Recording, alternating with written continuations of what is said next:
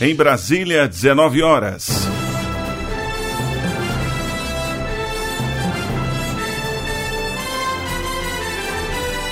Está no ar a voz do Brasil. As notícias do governo federal que movimentaram o país no dia de hoje. Olá, boa noite. Boa noite para você que nos acompanha em todo o país. Quarta-feira, 6 de março de 2019. E vamos ao destaque do dia. Prazo para declarar o imposto de renda começa amanhã. E a Voz do Brasil traz dicas para você não cair na malha fina e não deixar para entregar as informações na última hora. Gabriela Noronha. A expectativa é de que mais de 30 milhões de contribuintes entreguem a declaração neste ano. Eu volto daqui a pouco com mais informações. E você também vai ouvir na Voz do Brasil. Tráfego na BR-163 começa a ser liberado. Graziela Mendonça. Hoje foi liberado o tráfego no sentido Miritituba-Cuiabá. Vamos falar do movimento nas estradas e aeroportos na volta do carnaval. E das operações para garantir uma viagem segura e tranquila para todos. Crianças acima de 5 anos com doenças graves vão ter acesso de graça a uma nova vacina contra a pneumonia e meningite. Pablo Mundim. A vacina, chamada de pneumocócica 13, é indicada para a proteção de várias doenças, como pneumonia, meningite e sepse, que é a infecção e falência de múltiplos órgãos. Hoje, na apresentação da Voz do Brasil, Gabriela Mendes e Luciano Seixas. E para assistir a gente ao vivo na internet, basta acessar www.voz.gov.br. Teve gente que aproveitou o feriado do carnaval para reunir a papelada para a declaração do imposto de renda. É que está chegando a hora do acerto de contas com o leão. E quanto antes o contribuinte envia a declaração, mais cedo recebe a restituição. O prazo começa amanhã e termina em 30 de abril. A repórter Gabriela Noronha traz os detalhes ao vivo agora para gente. Boa noite, Gabriela. Quem está obrigado a enviar a declaração para a Receita Federal? Boa noite, Luciano. Boa noite, Gabriela e ouvintes da Voz do Brasil. Estão obrigados a declarar os contribuintes que no ano de 2018 tiveram rendimentos tributáveis superiores a R$ 28.500. Outros rendimentos recebidos, como aluguel, por exemplo, também são tributáveis. Quem recebeu rendimentos não tributáveis no ano passado, como o FGTS, em valor superior a 40 mil reais, também precisa entregar a declaração.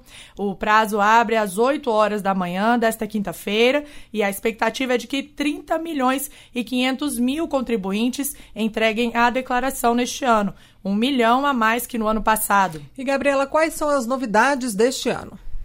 Neste ano serão exigidos os CPFs de todos os dependentes de qualquer idade, não só a partir dos oito anos, como era anteriormente. Quem tem conta corrente e aplicação em bancos também vai precisar declarar o CNPJ do banco.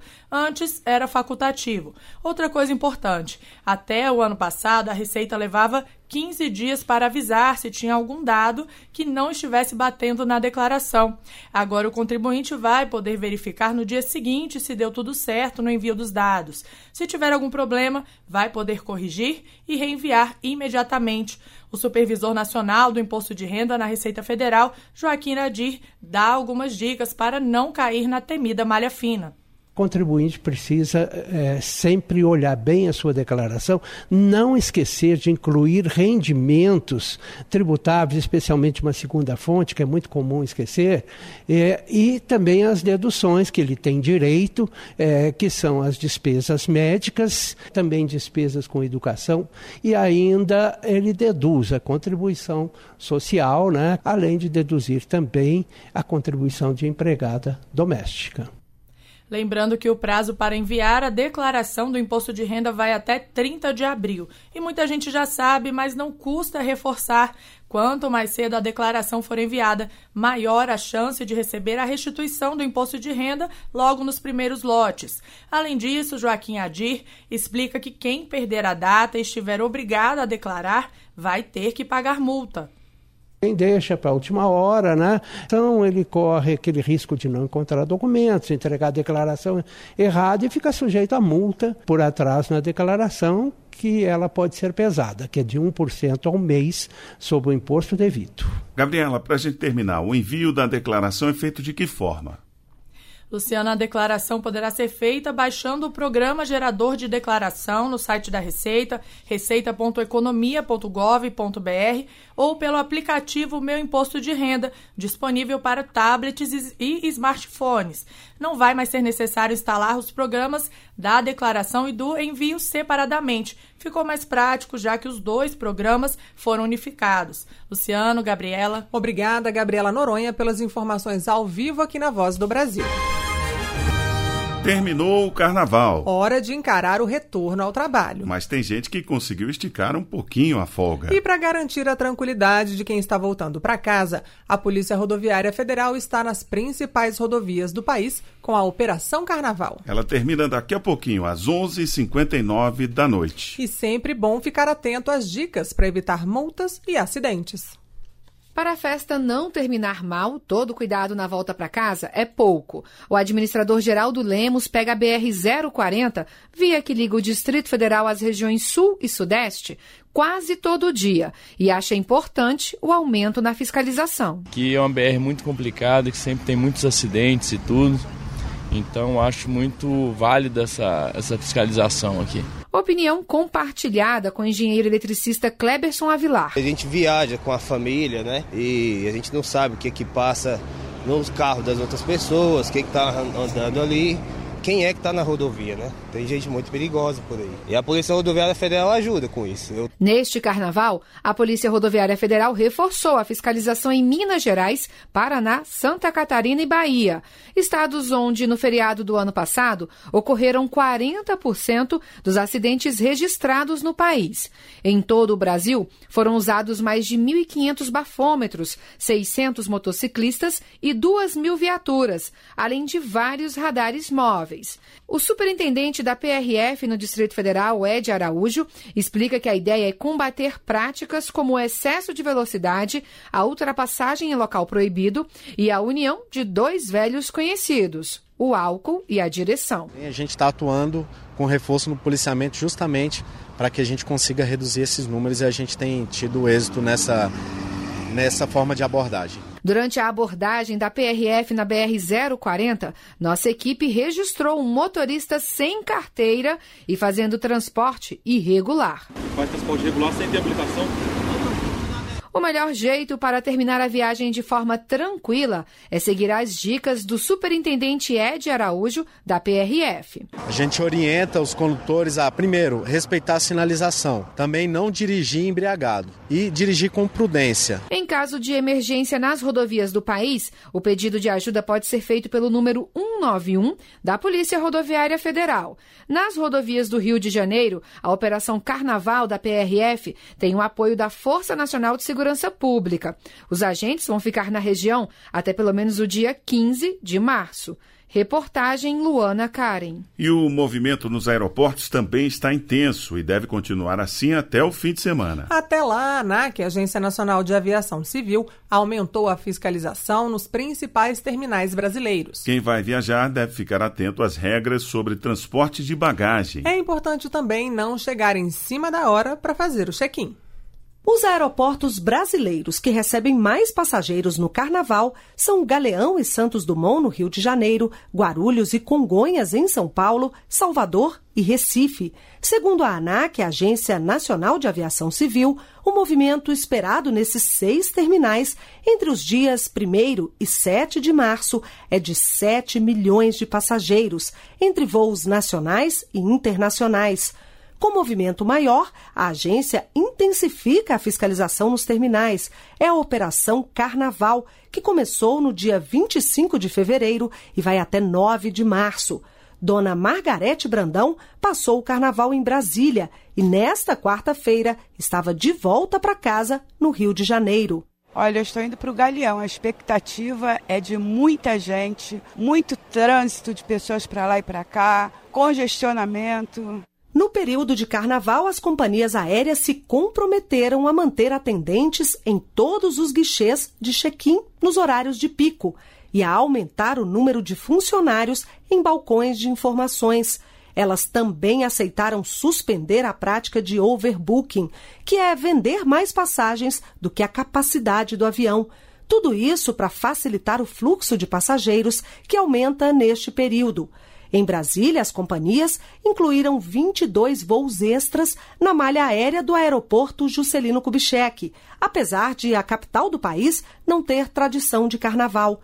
Nesta quarta-feira de cinzas, encontramos muita gente voltando para casa pelo aeroporto brasiliense.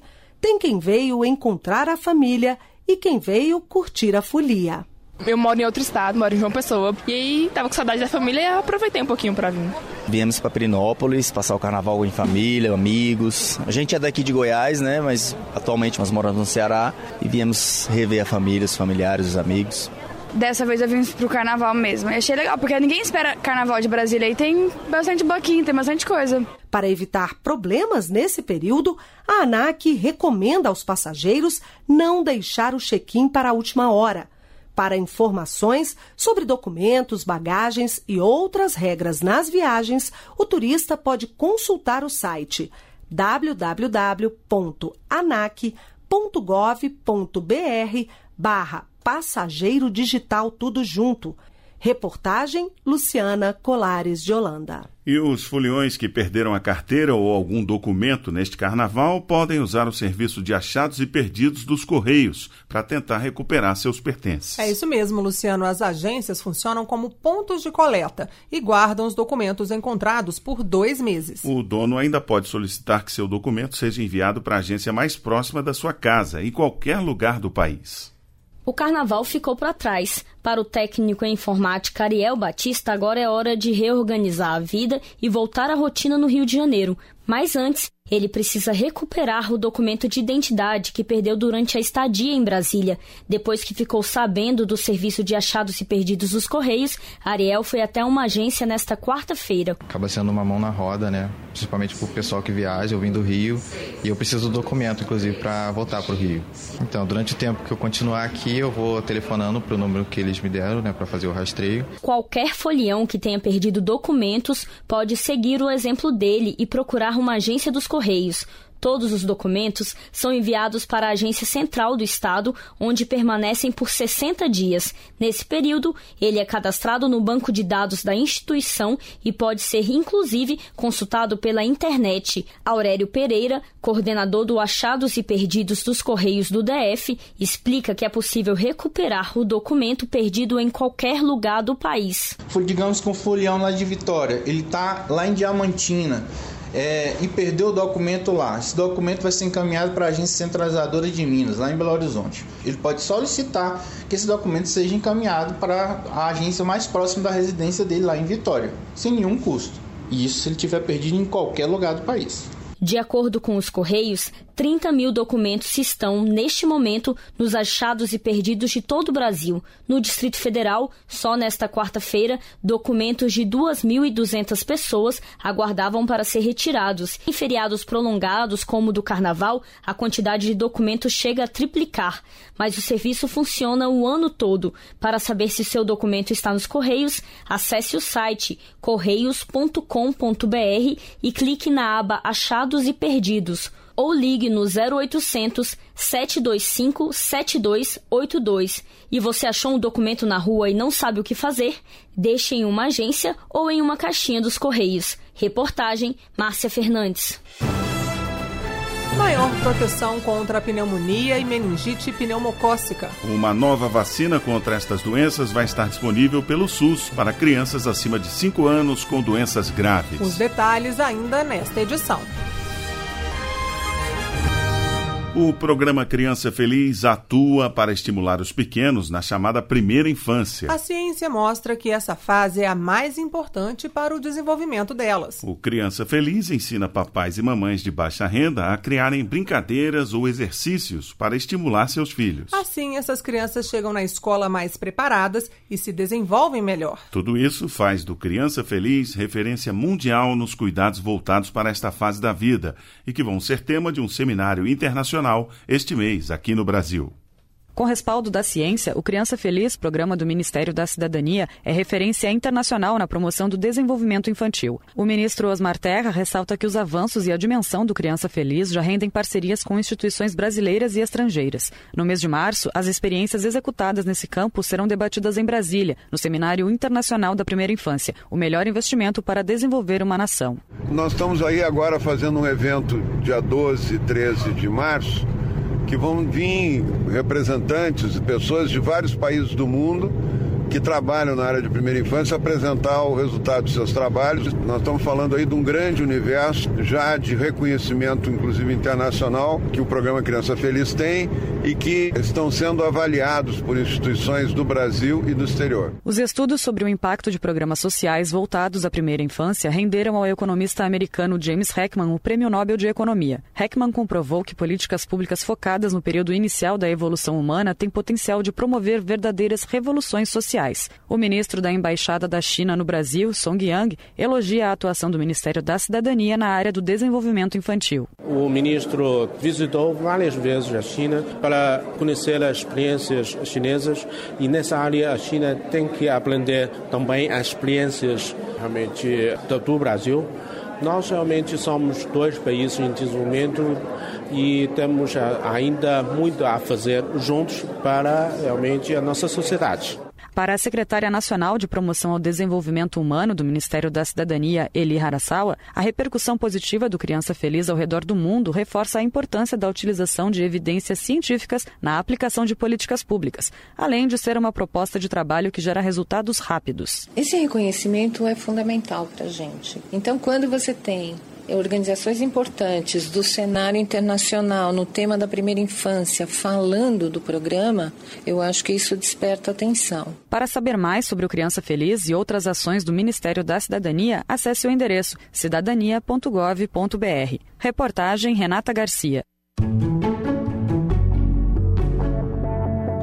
Tráfego na BR-163 começou a ser liberado hoje. Alguns trechos da via não são asfaltados e, por causa das chuvas, ficaram sem condições de tráfego. Por isso, foi preciso bloquear a pista nos dois sentidos para fazer os reparos. A rodovia que liga o centro-sul do país até os portos de escoamento de Miritituba, às margens do rio Tapajós, no Pará, é um corredor de escoamento de produtos agrícolas, como a soja, por exemplo. Hoje foi liberado o tráfego para caminhões que deixam Miritituba em direção a Cuiabá, no Mato Grosso. A repórter Graziela Mendonça está aqui com a gente no estúdio da Voz do Brasil e traz mais informações ao vivo. Boa noite, Gabriela. Boa Graziela. noite. Boa noite, Luciano, Gabriela e ouvintes da Voz do Brasil. O tráfego na rodovia BR-163, que leva até os portos de Miritituba, no Pará, começou a ser normalizado. Durante o carnaval, o Exército, Polícia Rodoviária Federal e o Departamento Nacional de Infraestrutura de Transportes, o DENIT, realizaram uma força-tarefa para desbloquear a via. A BR-163 tem trechos ainda não pavimentados, que ficaram interditados por causa das fortes chuvas. Hoje foi liberado o tráfego no sentido Miritituba-Cuiabá para quem está voltando dos portos com as carretas vazias. Para quem sobe com carretas cheias, a expectativa é liberar amanhã. O tenente-coronel Linhares, comandante do 8 Batalhão de Engenharia de Construção do Exército, está no local coordenando os reparos na rodovia e conta como está sendo esse trabalho. O trecho que se encontra com revestimento primário, ou seja, em estrada de terra, ele é de aproximadamente 45 quilômetros. O Exército está fazendo um reforçamento do solo. Nós estamos jogando pedra com o intuito de estabilizar o solo de forma tal que mesmo com a chuva as carretas elas possam passar.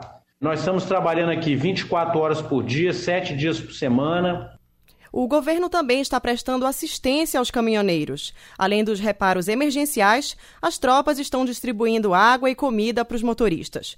O diretor-geral do DENIT, general Santos Filho, dá algumas orientações para os motoristas nessa normalização do fluxo.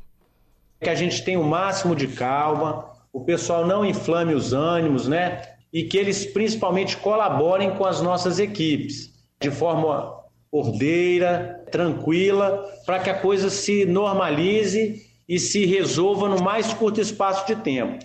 Aqueles momentos que a gente vê o caminhoneiro se excedendo, querendo barrar a estrada, isso aí prejudica o serviço e ele não colabora de forma nenhuma. Segundo o DENIT, 3.500 caminhões chegaram a ficar parados. Atualmente, há uma fila com aproximadamente 1.250 carretas que aguardam a liberação para transitar no trecho. O ministro da Infraestrutura, Tarcísio Freitas, esteve hoje no local, fez um sobrevoo de helicóptero e também uma vistoria de caminhonete nas intervenções realizadas para garantir o deslocamento, assim como o trabalho que vem sendo feito pelo DENIT, Exército e Polícia Rodoviária Federal no apoio aos caminhoneiros. Segundo o ministro, o objetivo do governo é concluir a pavimentação da BR-163 ainda este ano, com obras sendo iniciadas assim que acabar o período de chuvas do inverno amazônico. Gabriela Luciano. Obrigado, Graziela Mendonça, pelas informações ao vivo aqui na Voz do Brasil. O SUS, Sistema Único de Saúde, vai disponibilizar uma nova vacina contra a pneumonia e meningite pneumocócica. A vacina é recomendada para crianças acima de 5 anos com doenças consideradas de alto risco. Segundo o Ministério da Saúde, esses pacientes representam 75% da população de risco para as doenças. Pacientes acima de 5 anos e com doenças consideradas de alto risco, como câncer, AIDS ou transplantados de medula óssea, vão poder ter acesso gratuito a uma vacina que combate a pneumonia e a meningite pneumocócica. Esta vacina vai estar disponível pelo SUS, o Sistema Único de Saúde, em até 180 dias. De acordo com o médico infectologista de Brasília, Alexandre Cunha, a vacina chamada de pneumocócica 13 é indicada para a proteção de várias doenças, como pneumonia, meningite e sepse, que é a infecção e falência de múltiplos órgãos. Ela tem uma proteção mais duradoura, ela, ela confere melhor proteção que a vacina que, que já havia na rede.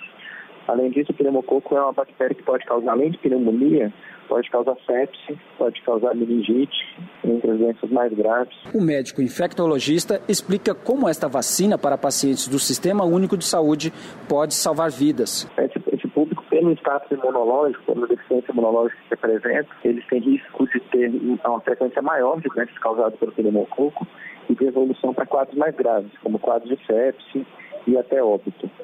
Então, visando uma proteção maior por causa da imunossupressão desses pacientes, essa vacina foi dirigida especialmente para esse grupo. O SUS já oferece um outro tipo de vacina, a pneumocócica 10, indicada para a imunização de bebês e crianças de 6 semanas a 5 anos de idade. Reportagem Pablo Mundim.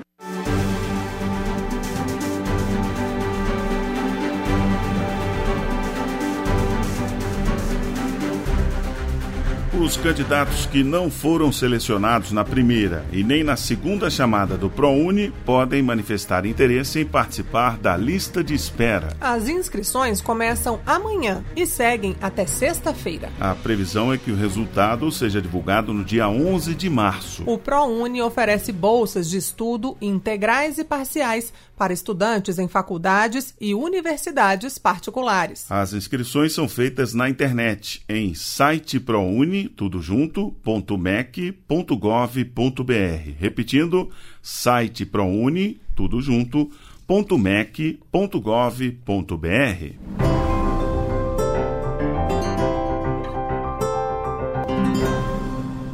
A contribuição financeira do trabalhador para seu sindicato não pode mais ser descontada diretamente do salário. Uma medida provisória assinada pelo presidente Jair Bolsonaro também determina que o pagamento deverá ser feito por boleto bancário. Desde a reforma trabalhista, a contribuição sindical deixou de ser obrigatória, sendo opcional para o trabalhador.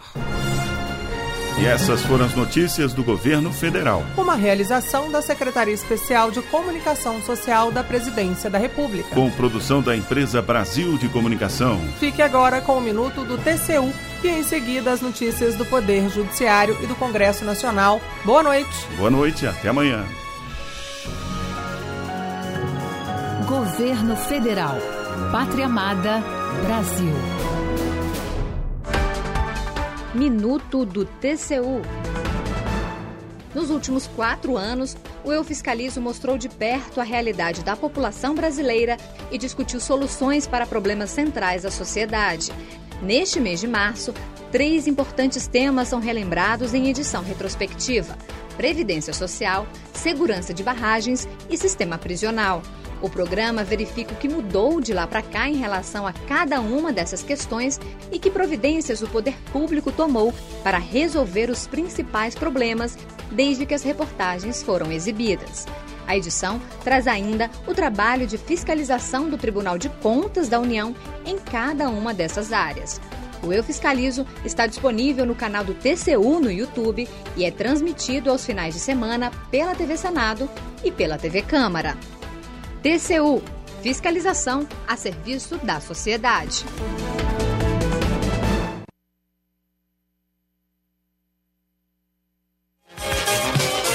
Estamos aguardando o sinal do Supremo Tribunal Federal.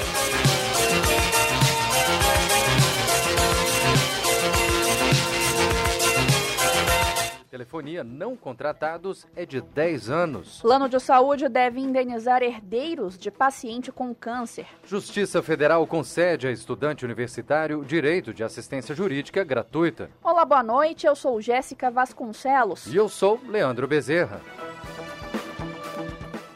A ministra do Supremo Tribunal Federal, Rosa Weber, suspendeu o bloqueio de mais de 74 milhões de reais em contas do estado de Minas Gerais. O valor seria bloqueado ainda nesta semana pela União porque o estado não pagou parcelas correspondentes a contratos de empréstimos e financiamento com instituições financeiras. Na decisão, a ministra ressaltou que o bloqueio de valores pela União poderia inviabilizar o pagamento de obrigações financeiras fundamentais do Estado mineiro, como salário de servidores e gastos com serviços essenciais. Prazo para pedir devolução por cobrança indevida de serviços de telefonia não contratados é de 10 anos. Esse é o posicionamento da Corte Especial do Superior Tribunal de Justiça. Fátima Uchoa. Para o ministro relator Og Fernandes, a questão da chamada repetição de indébito por serviços cobrados que não foram contratados não se trata de enriquecimento sem causa, o que poderia justificar a aplicação do prazo de três anos. Ele explicou que, na situação analisada, existe relação contratual entre a operadora e o consumidor e, portanto, isso diz respeito a um fato do serviço. Assim, os ministros da Corte Especial consideraram que tais cobranças devem seguir a norma geral prevista no Código Civil de 10 anos, a exemplo do que já foi decidido pelo STJ nos casos de ações de restituição de valor pago a mais de tarifas de água e esgoto. Justiça Federal concede a estudante o direito de assistência jurídica gratuita. O universitário ingressou com um processo que trata de certificado de conclusão de curso. Cíntia Ribeiro. Para que uma das partes no processo seja beneficiada com assistência jurídica gratuita, basta afirmar não estar em condições de arcar com as custas do processo e os honorários do advogado, sem prejuízo do sustento próprio ou da família. Esse foi o entendimento do Tribunal Regional Federal com sede em Brasília, em processo que envolve a Fundação Universidade Federal do Amapá e um estudante da instituição de ensino. De acordo com o relator do caso, é considerado pobre o litigante que tem rendimento de até 10 salários mínimos.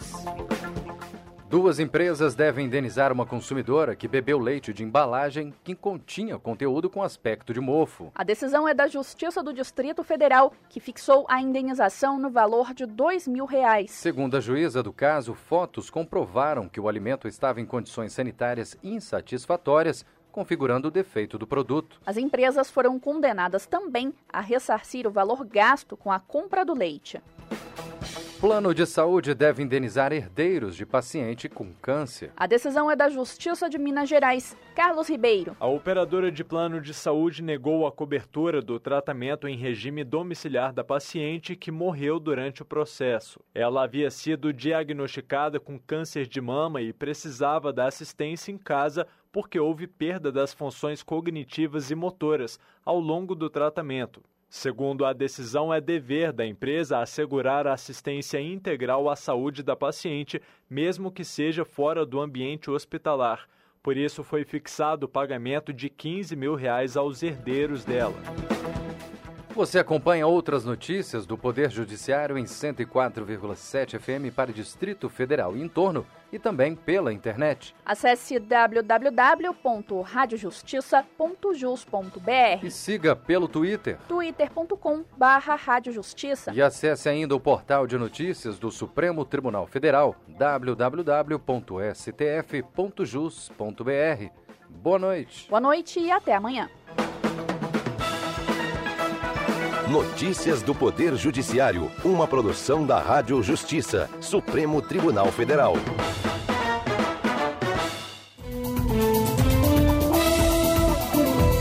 Está no ar, o Jornal do Senado.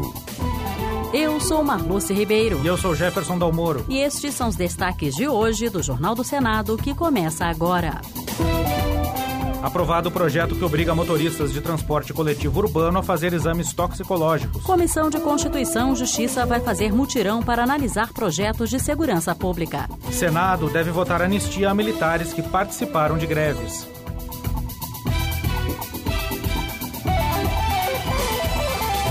Boa noite. Boa noite. O projeto que anistia militares que participaram de movimentos grevistas será votado nos próximos dias. Os senadores também vão começar a discutir em plenário o novo Código Brasileiro de Aeronáutica. Repórter Maurício Desante. Os senadores vão votar o projeto que cancela investigações, processos ou punições contra militares de Minas Gerais, Ceará e Espírito Santo pela participação em atos reivindicatórios por melhores salários ou condições de trabalho entre janeiro de 2011 e maio de 2018.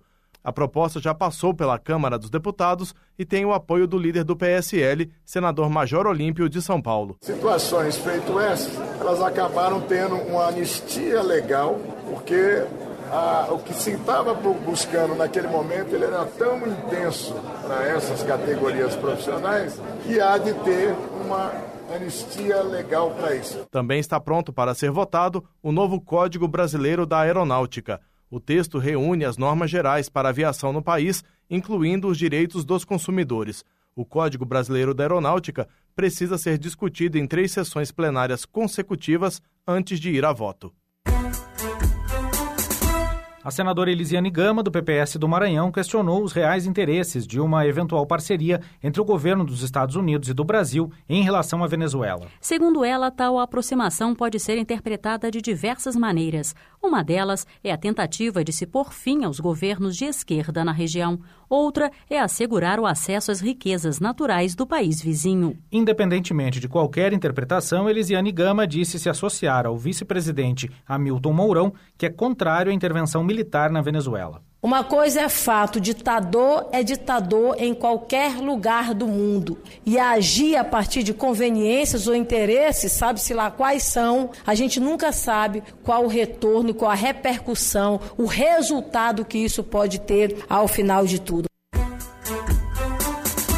O senador Álvaro Dias, do Podemos do Paraná, afirmou que o dinheiro que for economizado com a reforma da Previdência será insuficiente para equilibrar as contas públicas. Segundo ele, é preciso aperfeiçoar as regras do sistema financeiro, especialmente as referentes à gestão da dívida pública, para garantir ao governo o controle de suas contas. Por ter um sistema altamente concentrado na mão de poucos agentes, o governo fica refém dos bancos, rolando a sua dívida por meio de pagamento de juros elevados, disse o senador. A liberdade que os bancos bancos instalados no Brasil dispõem para decidir sobre taxa de juros que querem cobrar, coloca o Brasil como um verdadeiro paraíso para a usura legalizada.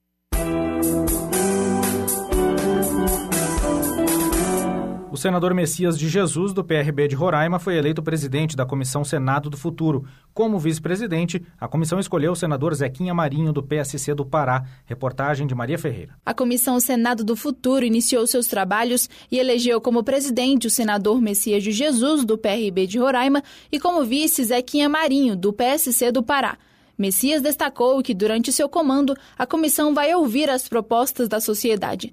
O senador Eduardo Girão, do Podemos do Ceará, se mostrou esperançoso quanto à atuação do colegiado. Eu acredito que esse trabalho que Vossas Excelências estão fazendo de buscar o DNA, né, o histórico dessa comissão, importante dessa comissão que pode muito contribuir né, para que trilhemos novos caminhos aqui no Senado. Messias de Jesus ainda relembrou as atribuições da comissão. Essa comissão foi proposta para debater temas como cidadania e novas formas de relações sociais, governança global, geopolíticas e conflitos, democracia, representação política e novos arranjos políticos institucionais. As reuniões da Comissão Senado do Futuro acontecerão todas as quintas-feiras, às 11 da manhã. O senador Plínio Valério, do PSDB do Amazonas, defendeu a valorização do trabalho dos policiais e pediu que o pacote anticrime avance em proposições nesse sentido. A proposta foi enviada ao Congresso Nacional pelo ministro da Justiça e Segurança Pública, Sérgio Moro. O parlamentar reconheceu o esforço do governo para melhorar a legislação, mas destacou que a redução da criminalidade só será possível com treinamento de alta qualidade, uso de tecnologias avançadas e participação efetiva do governo federal. Assim, a atuação das forças policiais poderá ser feita de forma integrada.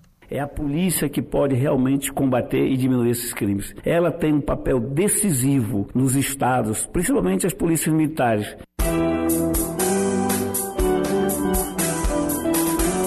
Comissão de Constituição e Justiça vai fazer um mutirão para priorizar projetos de segurança pública. Será feita uma divisão das propostas por temas a serem encaminhados para um senador apresentar o relatório. Repórter Érica Christian. Após conversa com os líderes partidários, o presidente do Senado, Davi Alcolumbre, do Democratas do Amapá, desistiu da criação de uma comissão permanente ou de uma subcomissão de segurança pública. A presidente da Comissão de Constituição e Justiça, Simone Tebet, do MDB de Mato Grosso do Sul, anunciou uma espécie de multirão para votar os projetos da área. De acordo com Simone, as propostas serão separadas por tema e encaminhadas para senadores com algum conhecimento técnico na área. Se nós fizermos essa divisão, já especificando os senadores, além de tudo agiliza porque eles têm condições de ver quais projetos são similares, a pensar, juntar esses projetos. Ele dá parecer contrário em um, ele já sabe que os outros também são inconstitucionais, rende muito mais. Isso foi fruto justamente de uma experiência que eu passei como senadora da CCJ, quando foi me dada uma atribuição parecida a essa. O senador Alessandro Vieira, do PPS de Sergipe, elogiou a decisão de separar por temas os projetos de segurança pública e encaminhá-los para diferentes parlamentares. Ele acredita que a iniciativa vai facilitar a votação das propostas. É uma iniciativa muito oportuna da presidente Simone, porque ela consegue, assim, dar um resultado de uma técnica mais apurada, um conhecimento do fato mais próximo e da celeridade. Uma subcomissão provavelmente retardaria os trabalhos, gente tem uma demanda represada muito grande. Então, muito positiva a iniciativa dela líder do PT, o senador Humberto Costa, criticou o teor da reforma da Previdência encaminhada pelo governo ao Congresso Nacional. Segundo ele, diversos pontos da proposta prejudicam os trabalhadores mais humildes. No caso dos trabalhadores rurais, o governo não observou as peculiaridades da atividade, fixando a idade mínima em 60 anos para homens e mulheres, com a exigência de comprovação de 20 anos de contribuição, disse o senador. Humberto Costa criticou também a idade mínima para os trabalhadores urbanos.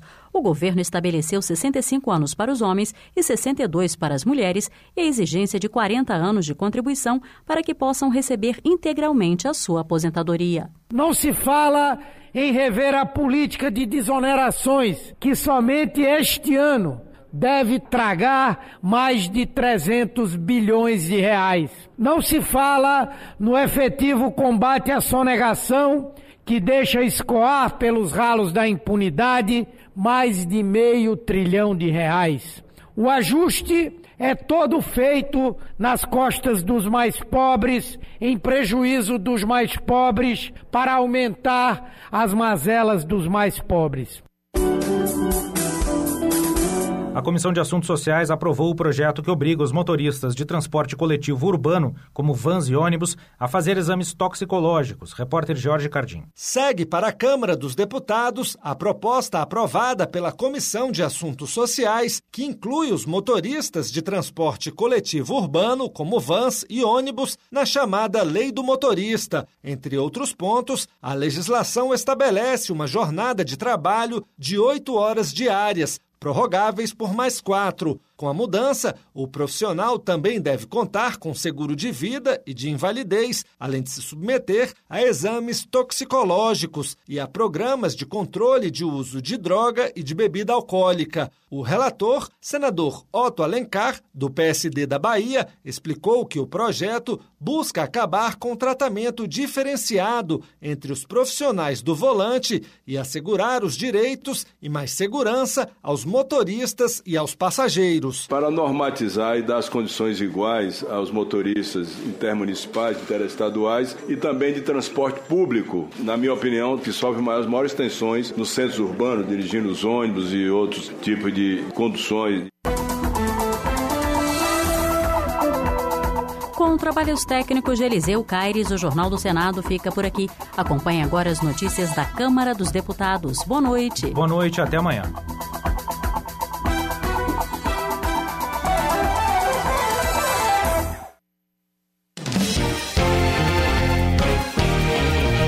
Jornal Câmara dos Deputados. Especialistas sugerem que licenciamento ambiental seja aperfeiçoado. Parlamentares defendem regras para cobrar dos devedores do INSS. Medida que altera benefícios previdenciários recebe 577 emendas. Boa noite. Deputados da oposição buscam mudar a medida provisória que altera regras de concessão de benefícios previdenciários por considerar que ela cria barreiras intransponíveis para os trabalhadores conseguirem benefícios. Para parlamentares da base do governo, o texto apenas impede fraudes. A maior parte das 577 emendas de deputados e senadores ao texto foi apresentada por parlamentares contrários à medida. O debate sobre a MP pode antecipar as discussões da reforma da Previdência. Quem traz os detalhes é Tiago Miranda. O PT foi o partido que mais apresentou emendas, 44% do total, seguido pelo PSB. O líder do PT, deputado Paulo Pimenta, do Rio Grande do Sul, foi quem apresentou mais emendas, 30 ao total. Ela pega os setores mais vulneráveis da sociedade: os idosos, os deficientes, os aposentados por invalidez, e cria um sistema que tem por objetivo retirar o benefício das pessoas. O governo chega ao ponto de oferecer um bônus para os servidores para cada aposentadoria ou para cada benefício que ele conseguir cancelar. Para Pimenta, é uma invasão de privacidade o Instituto Nacional do Seguro Social, o INSS, poder acessar dados da Receita Federal, de documentos médicos e de movimentação do FGTS para analisar, conceder e revisar benefícios, como prevê a MP.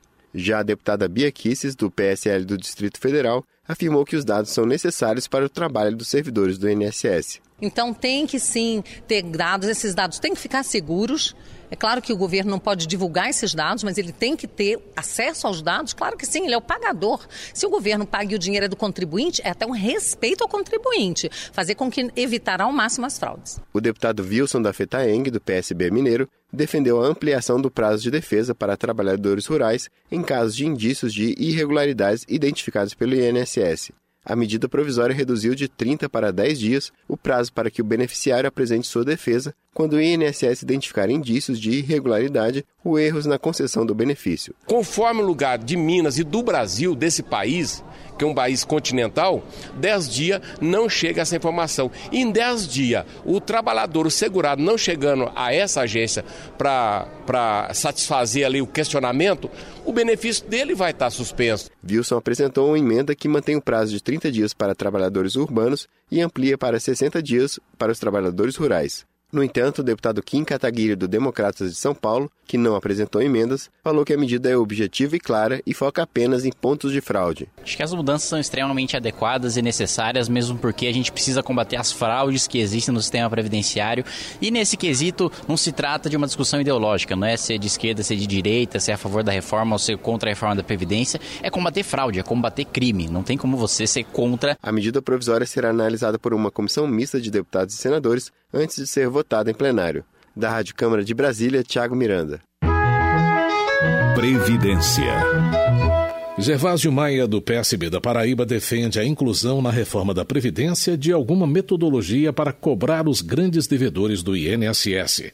O parlamentar considera injusto colocar o encargo do déficit do sistema na classe trabalhadora. Gervásio Maia também discorda da declaração do ministro da Casa Civil, Onyx Lorenzoni, de que o país fará uma economia de um trilhão de reais em 10 anos, caso a reforma seja aprovada. Ele afirma que tal valor será retirado ao longo da década dos municípios mais pobres, desabastecendo a mesa daqueles que verdadeiramente precisam da previdência social. Bira do Pindaré, do PSB do Maranhão, vê como um contrassenso a proposta de reforma da Previdência que, para ele, penaliza os trabalhadores e ignora os grandes devedores do sistema previdenciário, que já somam 500 bilhões de reais em dívidas com o INSS. Valmir Assunção, do PT da Bahia, questiona por que a reforma da Previdência não incluiu os militares e também deixou de fora a questão dos grandes devedores. O parlamentar considera a proposta inaceitável e promete lutar para que ela não seja aprovada. Rogério Correia, do PT de Minas Gerais, faz críticas à proposta de reforma da Previdência do governo federal. Ele entende como irreal definir a idade mínima de aposentadoria em 62 anos para as mulheres e 65 anos para os homens. Para o congressista, é ainda mais absurda a regra que só garantirá o benefício da aposentadoria integral a quem tiver pelo menos 71 anos. Para Arlindo Quinalha, do PT de São Paulo, o ponto mais cruel da proposta de reforma da Previdência é a alteração no benefício de prestação continuada, o BPC. Hoje, um idoso vulnerável na condição de miserabilidade, deficiente, com 65 anos, recebe um salário mínimo pela proposta, um idoso deficiente só receberá esse valor depois dos 70 anos. Edmilson Rodrigues, do PSOL do Pará, volta a condenar a reforma da Previdência enviada ao Congresso pelo governo Bolsonaro. Ele diz que lutará para evitar a desvinculação do reajuste do benefício de prestação continuada, ou BPC, com base no salário mínimo. Márcio Gerri, do PCdoB do Maranhão, protocolou o projeto que visa instituir uma contribuição de intervenção no domínio econômico sobre operações financeiras para subsidiar a Previdência Rural brasileira. O parlamentar destaca a importância da proposta para os trabalhadores rurais e pede apoio dos colegas na apreciação da matéria. Pedro Cunha Lima, do PSDB da Paraíba, lembra que o governo federal já encaminhou a reforma da Previdência e o pacote anticrime e agora deve encaminhar um pacote antiprivilégios. Para o congressista, é uma vergonha o governo tirar os direitos do trabalhador rural e não conseguir tirar as regalias das autoridades. Trabalho. Vicentinho do PT de São Paulo ressalta que 12,7 milhões de brasileiros estão desempregados, segundo o IBGE, um crescimento de 2,7% no último trimestre. Para o deputado, a tendência é que esse número aumente ainda mais diante das políticas que desestimulam o emprego com a redução de salários e direitos. Fábio Henrique, do PDT de Sergipe, celebra o desarquivamento de projeto que reduz a carga horária de trabalho de agentes de saúde e de combate a endemias. De acordo com a proposta, de autoria de Fausto Pinato, do PP de São Paulo, os agentes passariam a trabalhar 30 horas semanais e não mais 40, como é hoje. Fernanda Melchiona, do PSOL do Rio Grande do Sul, manifesta solidariedade aos servidores municipais de Porto Alegre que estão em greve e protestam contra um pacote de medidas enviado pela Prefeitura ao Legislativo para, entre outros pontos, alterar o plano de carreira dos servidores. Política. Projeto de Bibo Nunes, do PSL do Rio Grande do Sul, pretende extinguir o financiamento público de campanhas eleitorais. Ele argumenta que não é justo que políticos tenham mais vantagens que o resto da sociedade. O deputado ressalta que um candidato recebe mais de 2 milhões de reais para gastar em apenas 40 dias de campanha. Ao rebater críticas de outros partidos sobre gastos na campanha eleitoral, Luiz Lima, do PSL do Rio de Janeiro, denuncia que um deputado do PSOL no estado gastou mais em sua campanha do que os quatro primeiros eleitos pelo PSL. Túlio Gadelha, do PDT de Pernambuco, defende uma reforma política que corrige o que ele classifica como distorções do atual modelo. Na visão do congressista, o sistema brasileiro privilegia apenas os que já estão no poder, seus filhos e familiares, fazendo com que a maioria da população não se sinta representada pelos parlamentares eleitos. Alexandre Frota, de São Paulo, considera desonesta a atitude de partidos como o PSOL, PT e PCdoB, que, segundo ele, tentam transferir para o PSL a mancha da corrupção. De acordo com o parlamentar, os partidos citados estão afogados em denúncias de roubo e tráfico de influência. Daniel Silveira, do PSL, explicou em plenário por que quebrou a placa de Marielle Franco, no Rio de Janeiro. Ele disse que o ato não teve como intenção ferir a memória da vereadora assassinada ano passado, mas protestar contra vândalos que buscam marcar território de esquerda, depredando o patrimônio público. Ele explica que a placa de Marielle foi colada em cima da placa da Praça Floriano Peixoto, na Cinelândia. Érica Cocai, do PT do Distrito Federal, rebate as explicações de Daniel Silveira, enfatizando que o principal objetivo do ato de quebrar a placa de Marielle Franco foi quebrar a resistência das mulheres em uma sociedade que as quer sem voz. Nas palavras da parlamentar, a quebra da placa representa a quebra da democracia. Segurança Pública. Gonzaga Patriota, do PSB, elogia a política de segurança pública adotada pelo governo de Pernambuco. De acordo com o parlamentar, nos últimos quatro anos houve uma redução de quase 30 mil casos de roubo no estado. Gonzaga Patriota ressalta ainda que de janeiro a dezembro de 2018, os roubos de cargas tiveram redução de 15% em relação ao ano de 2017 e foi registrada uma queda de 497 casos de roubos a ônibus. Na avaliação do parlamentar, a melhora nas estatísticas é resultado de um policiamento ostensivo e da prisão de criminosos. Desenvolvimento Regional.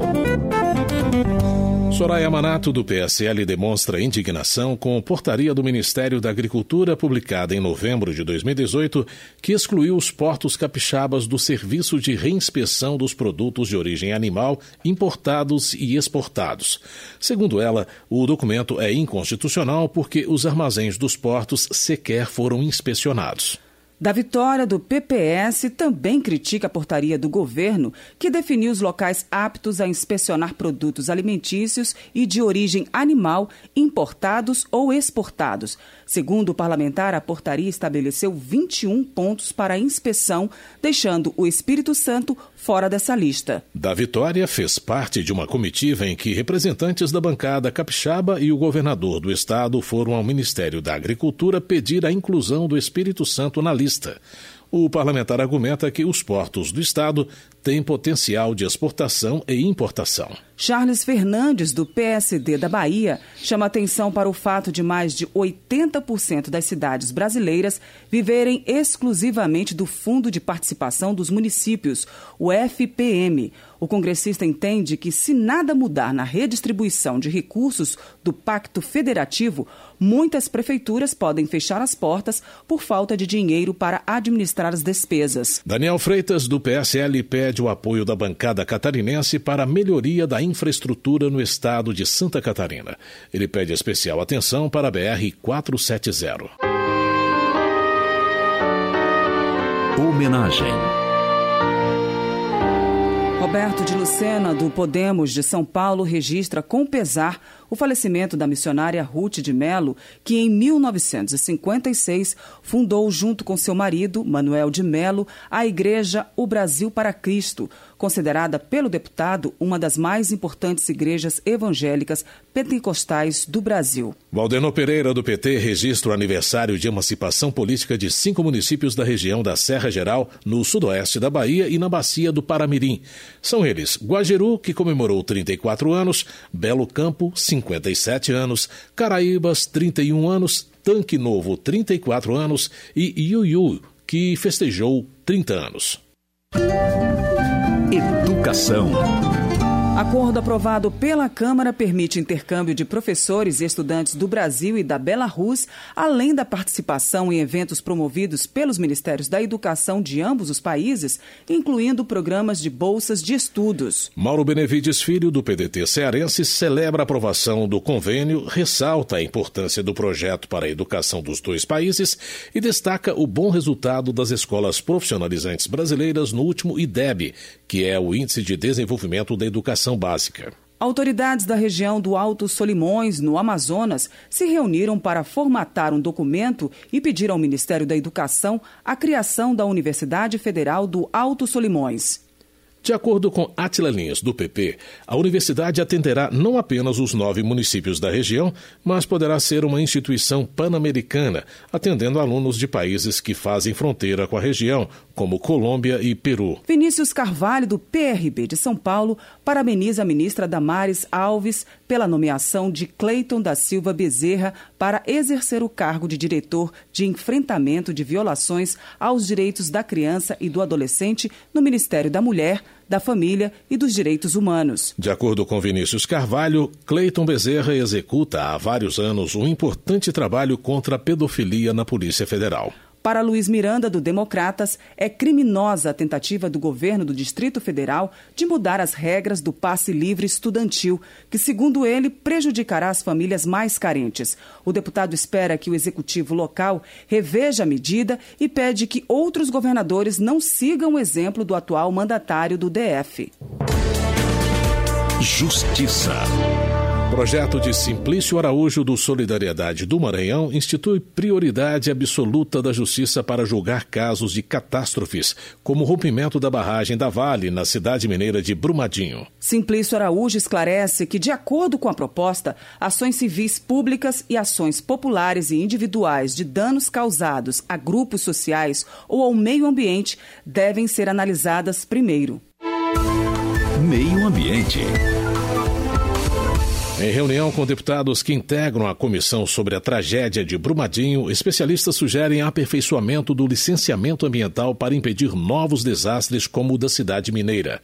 José Carlos Oliveira traz mais informações. Em reunião da Comissão Externa da Câmara sobre Brumadinho, a secretária de Apoio ao Licenciamento Ambiental e Desapropriações da Presidência da República, Rose Hoffmann, descartou a possibilidade de simplificação em processos ligados a grandes empreendimentos. Hoffman explicou a escala de rigor e simplificação que o governo pretende adotar no licenciamento. Quando se fala em simplificar, o que poderia ser simplificado? Empreendimentos cujos impactos são previsíveis e facilmente delimitados. O que é licenciado na esfera federal é bem diferente do que é licenciado, por exemplo, nos municípios. Tem município que faz licenciamento ambiental para panificadora, pizzaria, para restaurante, enquanto o IBAMA vai cuidar de coisas muito maiores. Vamos falar, por exemplo, de uma oficina mecânica a gente já tem conhecimento técnico suficiente para saber quais são os impactos. Então, você consegue simplificar todo um procedimento. Esse tipo de simplificação não pode ser admitida por uma grande mineração. Quanto maior o impacto ambiental e a imprevisibilidade dessa relação do empreendimento com o ambiente, maior tem que ser o rigor da avaliação de impacto ambiental. Segundo Rose Hoffman, a variação ambiental é apenas um dos componentes da gestão de riscos e a atribuição legal de fiscalização é distribuída hoje a diferentes órgãos públicos. Entre os problemas da área, Hoffman citou a formação limitada dos profissionais dos órgãos ambientais, além de quadro técnico e orçamento limitados. Analista ambiental do IBAMA, André Naime, admitiu limitações nas análises de risco e lacunas na regulação de uso e ocupação de solo. Naime sugeriu que os licenciamentos ambientais também passem a exigir um diagnóstico sobre áreas vulneráveis ao empreendimento e o chamado plano de resiliência. Um plano mais completo que englobaria a visão tradicional do programa de gerenciamento de risco, mas também trabalharia para trazer novos elementos, tais como as informações do sistema humano e, se necessário, as particularidades do ambiente circunvizinho. O professor de engenharia da Universidade de São Paulo, Luiz Sanches, ressaltou que a desativação de barragens a montante, já anunciada pela Vale e determinada por Lei Estadual de Minas Gerais e decreto do governo federal, também apresenta sérios riscos e impactos ambientais. Quanto aos licenciamentos futuros, Sanches defendeu o fortalecimento dos mecanismos de consulta pública. Mudanças no licenciamento ambiental já estão em análise em projetos de lei da Câmara e do Senado. Um dos pontos polêmicos é o que trata da lista de inexigibilidade desse procedimento. Mas para evitar novas tragédias como a de Brumadinho e de Mariana, os deputados também intensificaram a seleção de outras propostas que em breve serão levadas à votação no plenário da Câmara, segundo o coordenador da comissão externa, deputado Zé Silva, do Solidariedade de Minas Gerais. Já existe na casa aproximadamente 100 projetos de leis em tramitação e, com apoio da consultoria legislativa, deverá ser sete ou oito eixos que são projetos globais que estarão sendo apresentados nos temas de segurança de barragens, monitoramento e, evidentemente, que essa contribuição é muito importante para a gente garantir já em abril uma semana de esforço concentrado para termos uma nova legislação. Que os parlamentares voltaram a criticar a Vale quanto à contenção da lama tóxica pelo rio Paraopeba. O deputado Rogério Correia, do PT de Minas Gerais, levou para a reunião uma garrafa com a água avermelhada que contamina o rio e prejudica a fauna, a flora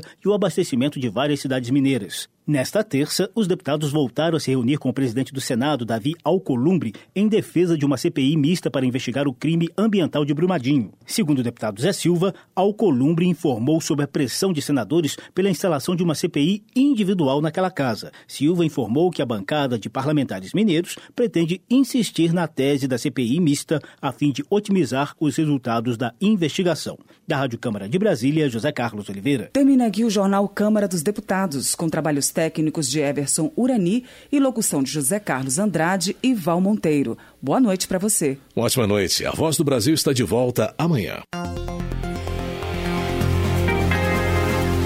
Você ouviu A Voz do Brasil. Boa noite.